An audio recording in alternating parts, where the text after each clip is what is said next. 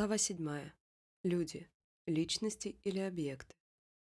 «Откуда вы ее знаете?» – обеспокоенно спросил я и снова не смог скрыть эмоции, которые тотчас же отразились на моем лице.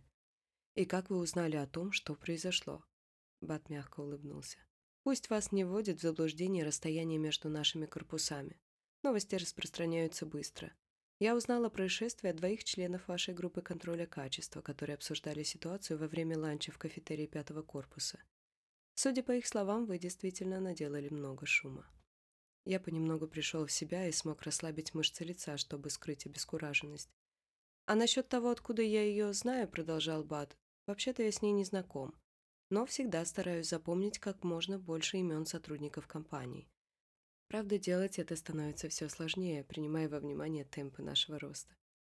Моему изумлению не было предела – мне сложно было представить, чтобы какой-то другой топ-менеджер на месте Бада стал бы утруждать себя запоминанием имен людей уровня Джойс Мулман. «Вы же знаете, мы делаем фото сотрудников для нагрудных пейджей». Я кивнул.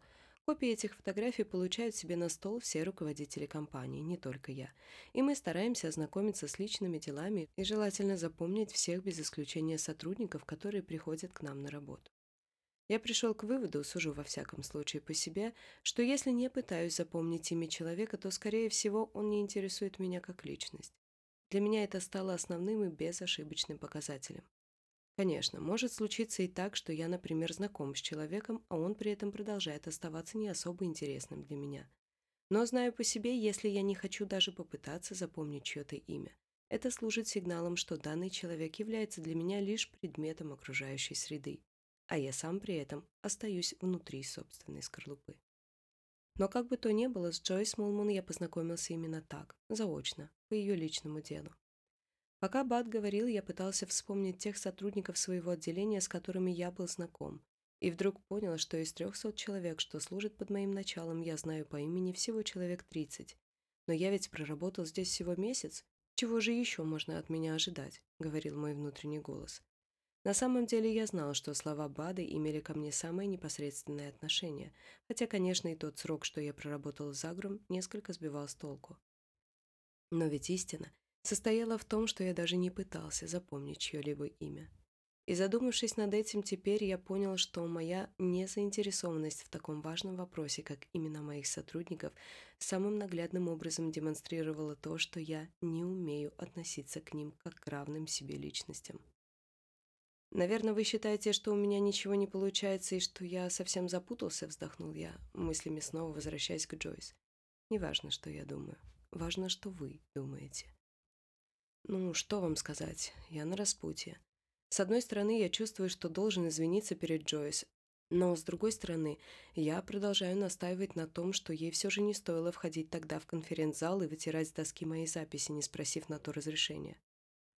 Как вы думаете, можно ли быть одинаково правым с обеих сторон? Как? Вы хотите сказать, что я был одновременно и прав, и не прав? Как такое может быть? Знаете, взгляните-ка на все это с другой точки зрения, продолжил Бат. Вы говорите, что Джойс не должна была врываться в служебное помещение и уничтожать то, что там было записано кем-то другим. Не узнав прежде, можно ли это сделать. Я правильно понимаю? Совершенно верно. Я готов с вами согласиться. И вы настаиваете, что в той ситуации было необходимо указать ей, что в следующий раз так делать не следует, так? Да, именно так я и думаю. Я тоже произнес Бат. Тогда что же я сделал не так, удивился я, ведь именно так я и поступил. Да, именно так вы и поступили, согласился Бат.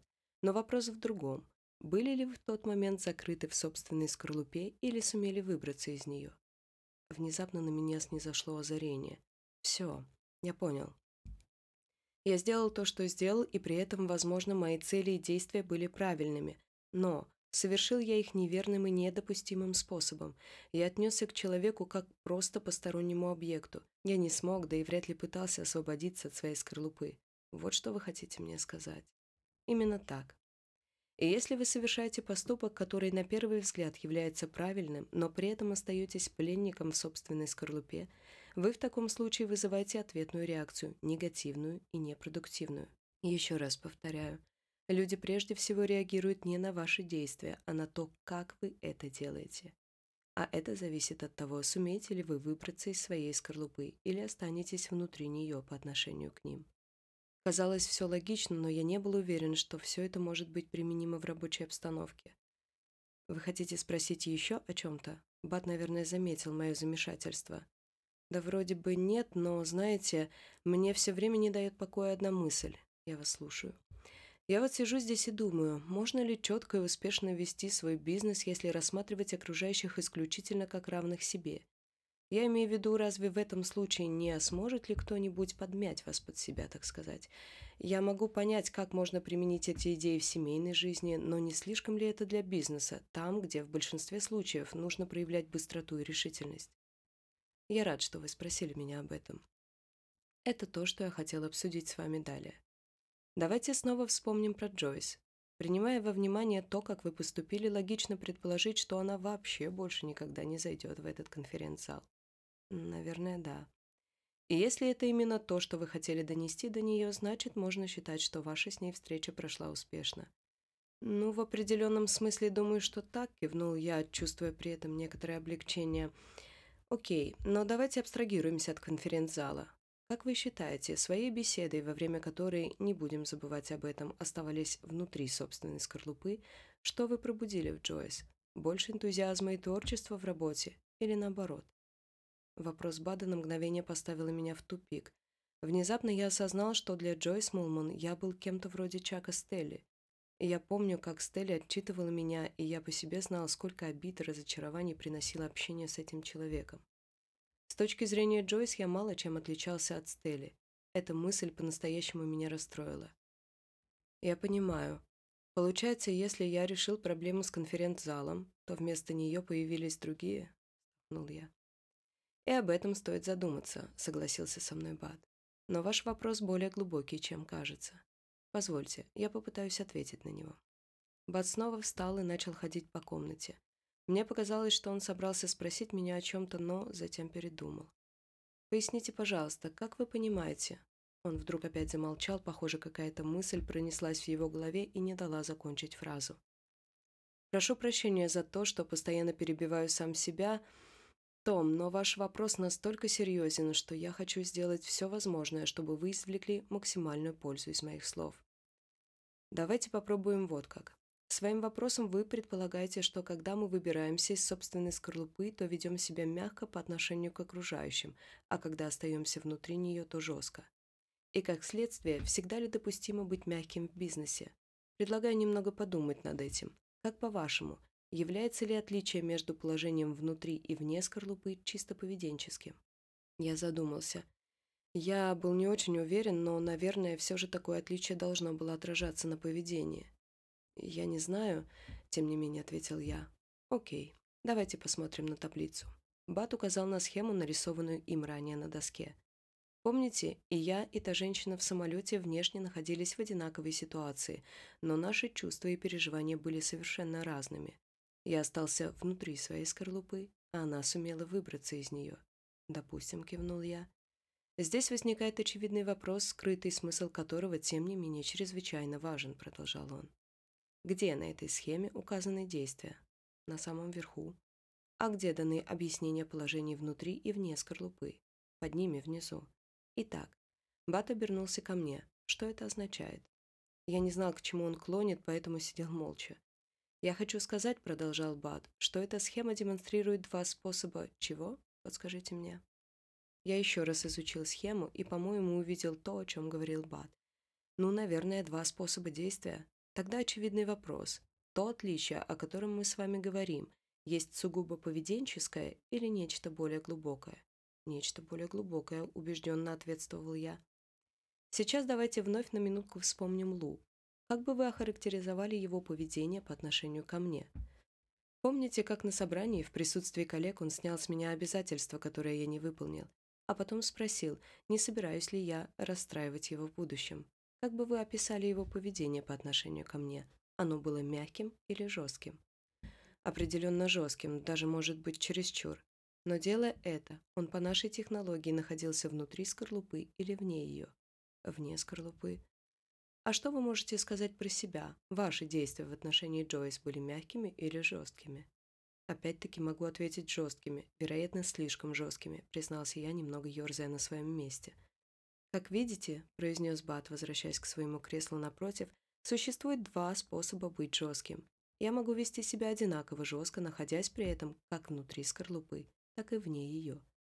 Данное различие проявляется не столько в поведении, сколько в том, как и что я чувствую в данный момент, независимо от того, являются ли мои действия мягкими или жесткими.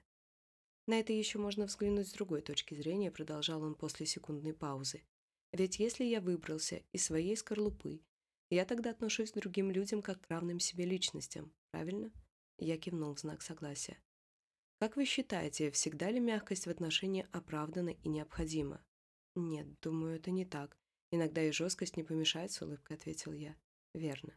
И ваша ситуация с Джойс – великолепный тому пример. Безусловно, указать ей на допущенную ошибку было необходимо, а любое замечание может восприниматься как жесткое.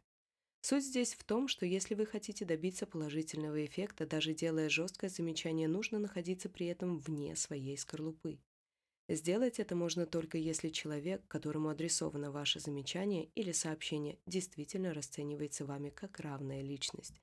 Это и значит выбраться из своей скорлупы. И ответьте мне, пожалуйста, это очень важно.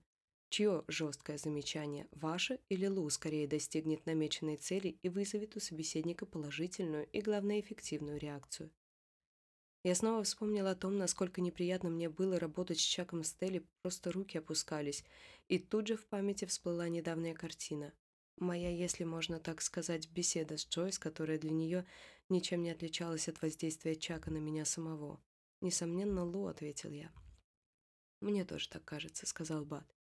Таким образом, говоря о жестком поведении, все равно есть выбор. Можно быть жестким, но вместе с тем суметь пробудить в собеседнике стремление к совершенствованию в работе. Или можно быть жестким и не вызвать у другого человека ничего, кроме неприятия и сопротивления. Выбор состоит не в том, быть жестким или нет, а в том, оставаться ли при этом в собственной скорлупе или все же постараться выбраться из нее. Бат взглянул на часы. «Сейчас 11.30, Том. У меня есть предложение. Если вы не против, давайте сделаем перерыв примерно на полтора часа». Я был удивлен. Два с половиной часа пролетели незаметно но я все равно был благодарен Баду за предоставленный перерыв. «Конечно», — ответил я, — «то есть встречаемся здесь ровно в час». «Да, замечательно». Сейчас просто запомните то, что мы с вами уже обсудили. Наше влияние на окружающих определяется не поведением, а чем-то более глубоким. Находимся ли мы внутри собственной скорлупы или умеем выбираться из нее? Если нам не удастся избавиться от своей скорлупы, наш взгляд на реальность становится несколько искаженным. Мы не в состоянии ясно видеть и оценивать ни самих себя, ни других людей. Мы подвергаемся самообману. И это создает всевозможные сложности для окружающих. Бат на мгновение замолчал, а затем продолжил, внимательно глядя на меня. «У меня будет к вам просьба, Том. В течение этих полутора часов, пожалуйста, найдите время подумать о людях, окружающих вас в Загрум, как о сотрудниках вашего отделения, так и обо всех остальных, и спросите себя, в процессе общения с ними удается ли вам выбраться из вашей скорлупы, или все-таки нет. И не рассматривайте, пожалуйста, всех этих людей как некий собирательный образ, думайте о каждом человеке в отдельности, воспринимайте каждого как личность. Хорошо, я подумаю, Спасибо, Бат. Это было действительно очень интересно. Вы дали мне достаточно пищи для размышлений, сказал я, поднимаясь со своего места. Не так уж и много по сравнению с тем, над чем вам придется поразмыслить в ближайшие полтора часа, улыбнулся Бат.